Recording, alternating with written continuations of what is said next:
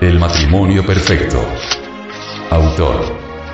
Samael Aumeor. Este libro fue pasado a formato sonoro digital, para facilitar su difusión. Y con el propósito de que así como usted lo recibió, lo pueda hacer llegar a alguien más.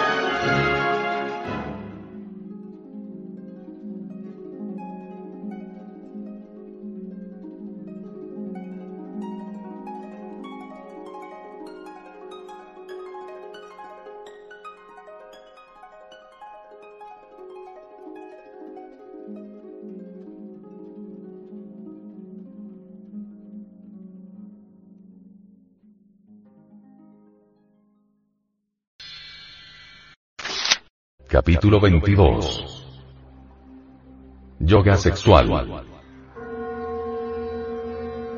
En la India, existen tres clases de tantrismos. Primero. Tantrismo blanco. Segundo. Tantrismo negro. Tercero. Tantrismo gris. En el tantrismo blanco se practica magia sexual sin derramar el semen. En el tantrismo negro existe el derrame del semen. En el tantrismo gris se derrama y no se derrama el semen. A veces lo derraman, a veces no lo derraman. Este género de tantrismo conduce al devoto hasta el tantrismo negro. Dentro del tantrismo negro hallamos bonzos y dukpas de capacete rojo, magos negros terribles y perversos. Estos malvados tienen procedimientos asqueantes para reabsorber el semen por la uretra después de haberlo derramado miserablemente. El resultado es fatal porque el semen, después de haber sido derramado, se carga de átomos satánicos que, al penetrar nuevamente en el organismo, adquieren el poder de despertar el kundalini en forma negativa. Entonces este desciende hacia los infiernos atómicos del hombre y se convierte en la cola de Satán. Así es como el ser humano se separa para siempre de su ser divino y se hunde para siempre en el abismo. Todo aquel que derrame el vaso de Hermes es mago negro debidamente reconocido. En el Indostán es conocida la magia sexual con el término de Maituna. También se le conoce como el Udvaratus Yoga y quienes la practican se denominan Urdvaretas Yogis. En todas las escuelas de yoga verdaderamente serias y responsables, se practica en forma demasiado secreta, la magia sexual. Cuando una pareja de yogines, hombre y mujer se hallan bien preparados, son llevados a un lugar secreto donde se les instruye sobre el maituna, magia sexual. Las parejas se unen sexualmente para trabajar en la gran obra bajo la vigilancia de un gurú, maestro. El hombre sentado en el suelo sobre una alfombra en actitud búdica, con las piernas cruzadas al estilo oriental, entra en contacto sexual con la mujer. Ella se sienta sobre las piernas del varón en tal forma que con sus piernas envuelven el tronco del varón. Es claro que al sentarse sobre él se absorbe luego el falo. Así el hombre y la mujer se conectan sexualmente. Las parejas de yogines permanecen en este estado horas enteras sin derramar el semen. Es obligación del yogi no pensar, cuando se halla en la práctica de magia sexual. Ambos, hombre y mujer, se hallan en estado de éxtasis en esos momentos. La pareja se encuentra así profundamente enamorada. Las energías creadoras suben victoriosas por entre sus respectivos canales hasta el cáliz del cerebro. El deseo animal es rechazado. Luego se retiran del acto las parejas sin haber derramado el semen. Esta forma de practicar magia sexual al estilo oriental resultaría muy incómoda para la gente occidental. Empero es recomendable para aquellas personas que no logran frenar el acto para evitar el derrame del vaso de Hermes. Con esta práctica pueden entrenarse sexualmente los gnósticos, para aprender a frenar y evitar el derrame del semen. Las parejas gnósticas no necesitarían de la vigilancia física de ningún maestro, pero sí podrían invocar a los maestros del astral para que las ayudaran. La pareja debe estar sola. Es necesario que durante la práctica de magia sexual no exista el deseo animal. Recordad que el deseo es diabólico. El yo es deseo. El yo es diabólico. Donde existe el deseo no puede existir el amor porque el amor y el deseo son incompatibles. Es necesario saber que el deseo produce un engaño. Quien desea, cree estar enamorado, se siente enamorado, podría jurar que está enamorado. Ese es el engaño del deseo. ¿Cuántas veces vemos parejas que dicen que se adoran? Después de casados el castillo de naipes se derrumba y queda la triste realidad. Aquellos que se creían enamorados, en el fondo se odian y el fracaso, después de satisfecho el deseo, es inevitable entonces solo escuchamos quejas y lamentos, reproches y lágrimas. ¿Dónde estaba el amor? ¿Qué se hizo el amor? Amar cuando hay deseo es imposible. Solo aquellos que ya encarnaron su alma saben amar verdaderamente. El yo no sabe amar. Solo el alma sabe amar. El amor tiene su clima propio, su sabor, su felicidad. Eso solo lo conoce quien ya mató el deseo animal. Eso solo lo sabe y experimenta quien ya encarnó a su alma. El amor no se parece a nada de aquello que la gente llama amor. Lo que la gente cree ser amor, es tan solo deseo engañador. El deseo es una sustancia engañosa que se combina maravillosamente en la mente y el corazón para hacernos sentir algo que no siendo amor, nos hace creer firmemente que es amor. Solo la horrible realidad que se presenta después de consumado el acto y satisfecho el deseo, viene a demostrarnos claramente de que fuimos víctimas de un engaño. Creíamos estar enamorados y realmente no lo estábamos. El ser humano todavía no sabe qué es eso que se llama amor. Realmente solo el alma puede y sabe amar. El hombre todavía no ha encarnado su alma. El hombre todavía no sabe qué es amar. Satán no sabe qué es amor. El ser humano lo único que tiene encarnado actualmente es a Satán. El yo. El ser humano no sabe amar. El amor solo puede existir de corazón a corazón, de alma a alma. Quien no ha encarnado su alma, no sabe amar. Satán no puede amar y eso es lo que el ser humano tiene encarnado. El matrimonio perfecto es la unión de dos seres, uno que ama más y otro que ama mejor. Amor es la mejor religión que el ser humano puede llegar a profesar.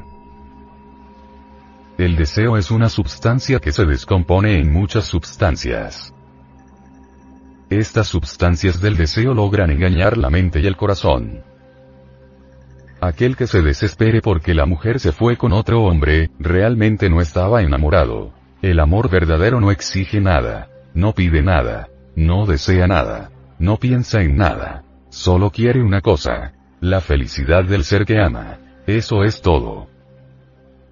El hombre que pierde aquella que ama, solo dice, me siento dichoso que hayas logrado tu felicidad. Si con otro hombre la hallaste, me siento feliz de que la hubieses hallado. Deseo es otra cosa. El apasionado que perdió a la mujer que amaba porque ella se fue con otro, puede llegar a matar y a matarse también, cae en la más horrible desesperación. Ha perdido el instrumento del placer. Eso es todo.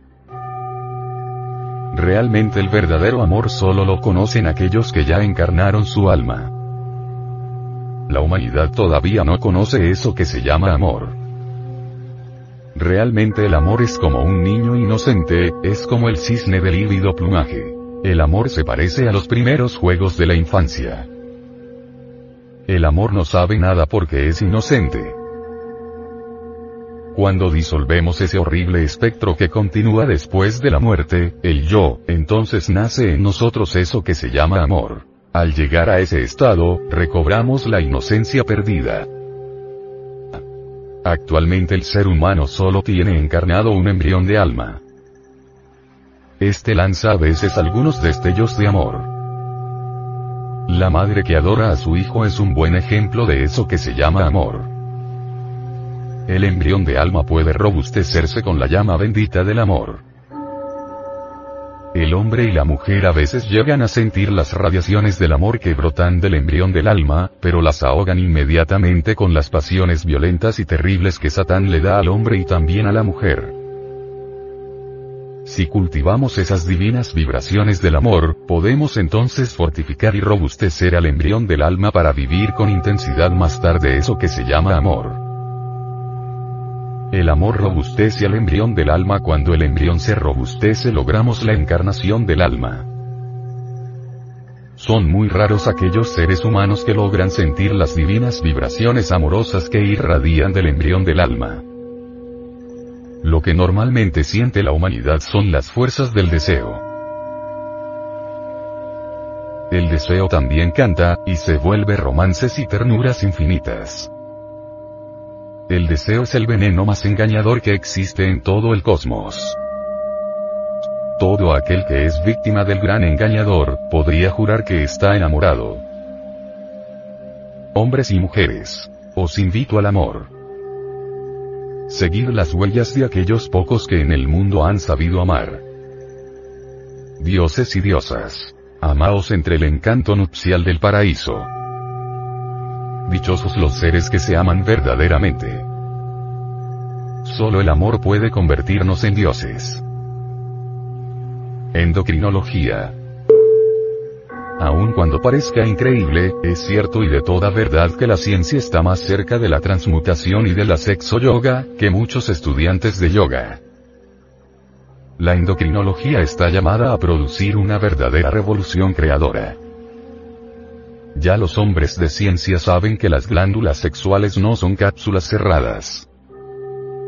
Ellas incretan y excretan hormonas. Las hormonas de excreción se llaman conservadoras porque perpetúan la especie. Las hormonas de increción se denominan vitalizadoras, porque vitalizan el organismo humano. Este proceso de increción hormonal es transmutación, transformación de un tipo de energía materia, en otro tipo de energía materia. El maituna, la magia sexual es transmutación sexual intensificada. El gnóstico increta, transmuta y sublima la totalidad de la materia en energía sexual. Las hormonas sexuales ricas y abundantes inundan el sistema circulatorio de la sangre y llegan a las distintas glándulas de secreción interna estimulándolas e incitándolas a trabajar intensamente.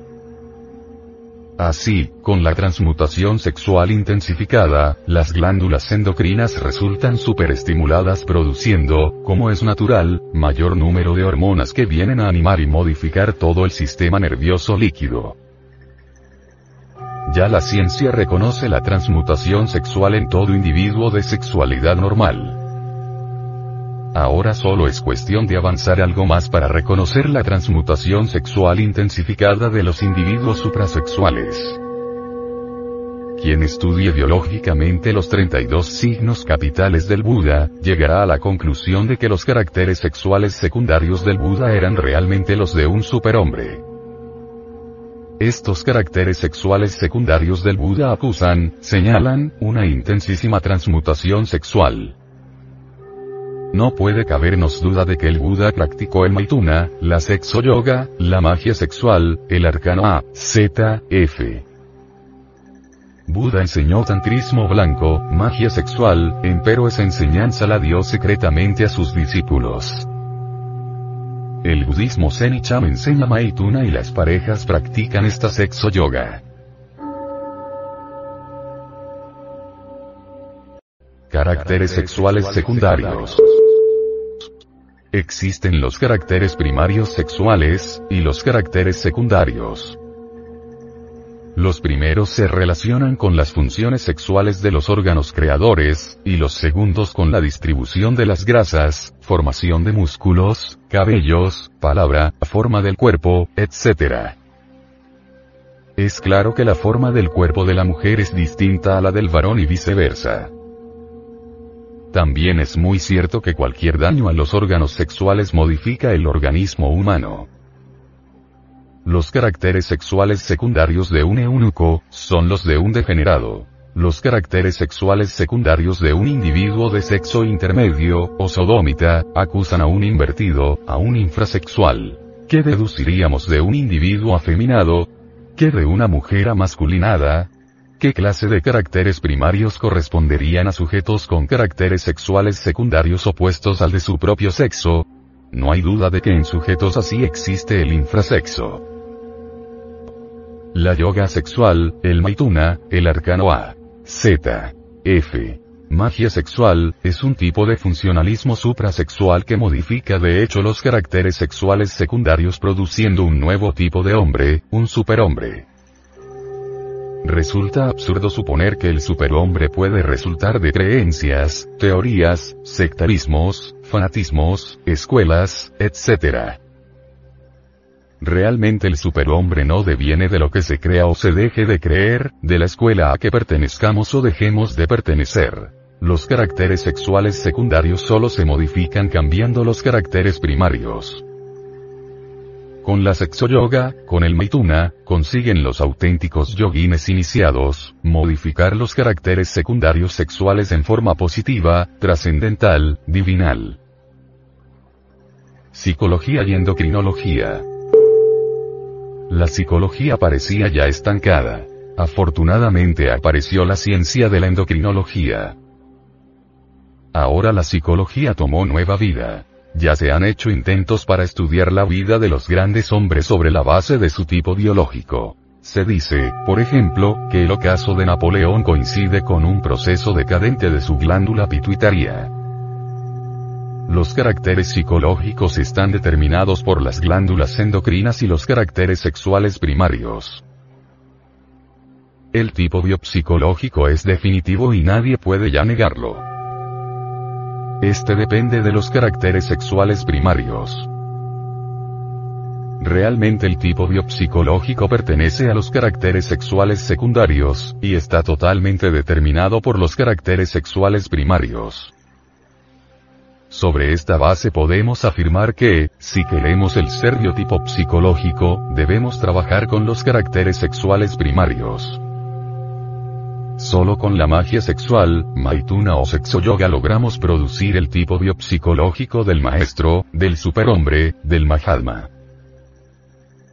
El infrasexo. Hemos hecho en este capítulo afirmaciones que odian mortalmente los infrasexuales.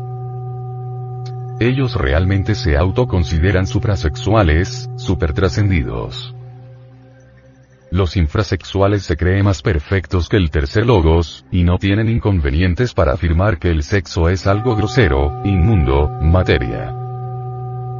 Ignoran los infrasexuales que el sexo es la fuerza creadora del Espíritu Santo, sin la cual no podrán lograr jamás la autorrealización íntima.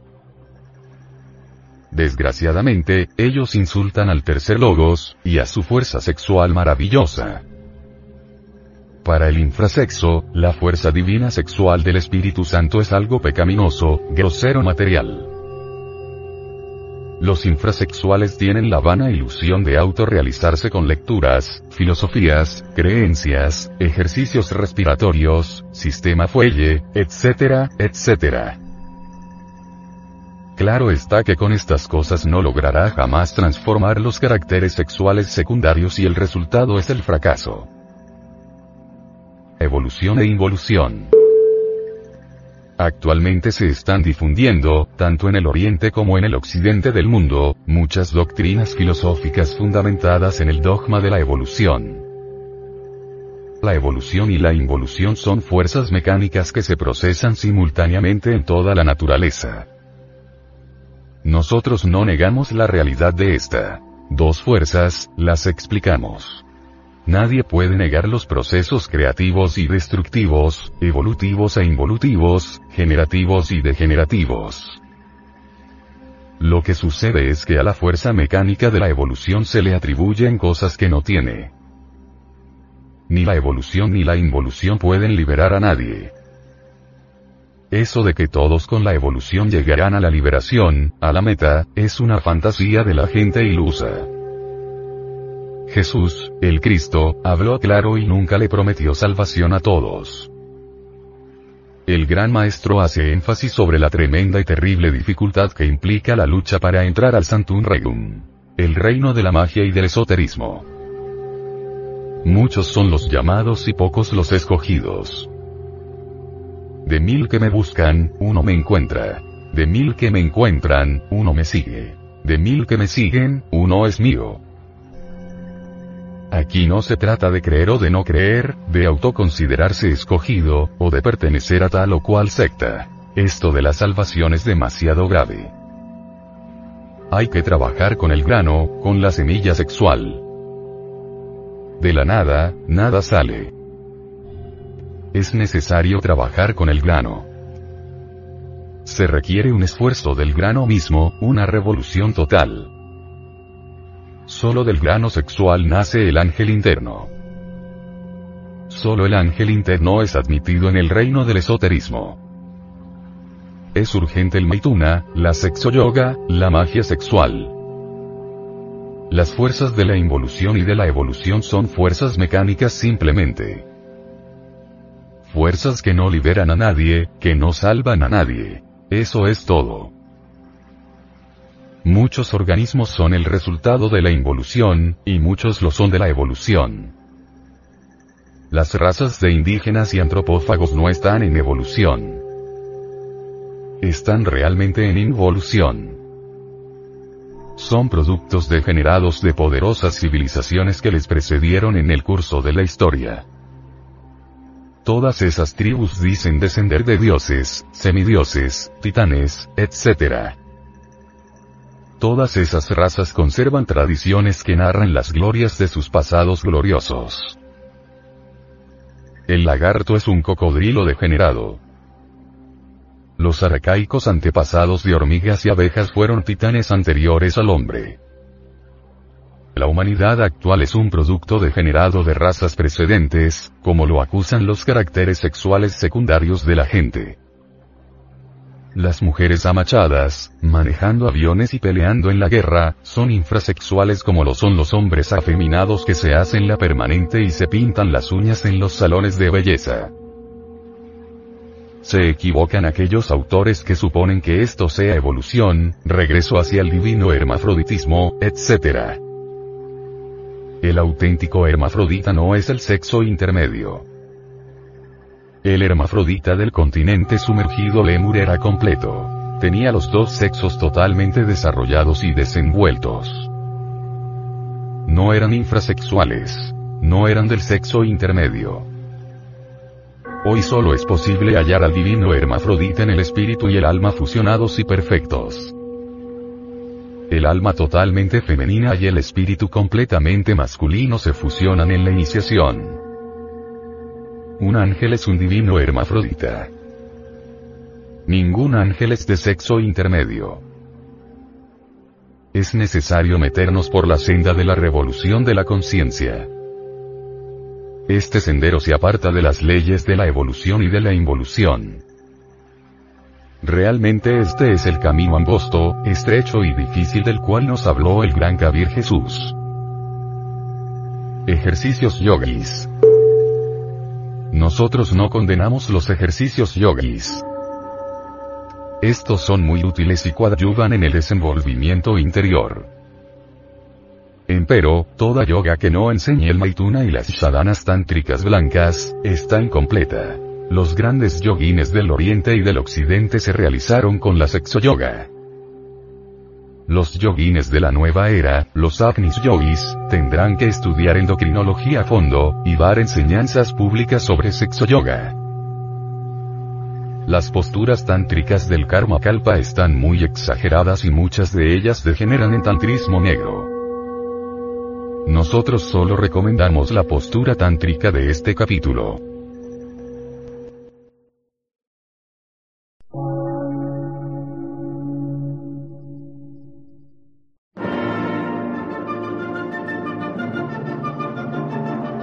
Emisora, gnóstica, transmundial. Por una nueva civilización y una nueva cultura, sobre la faz de la Tierra.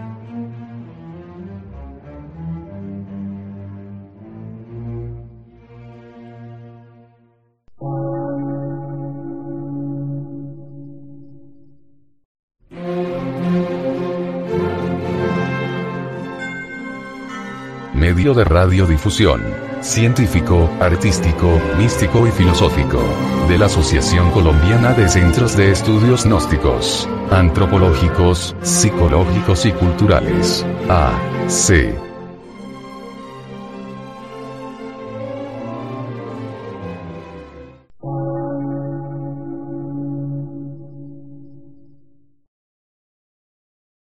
Lectura en movimiento. Difusión sin fronteras.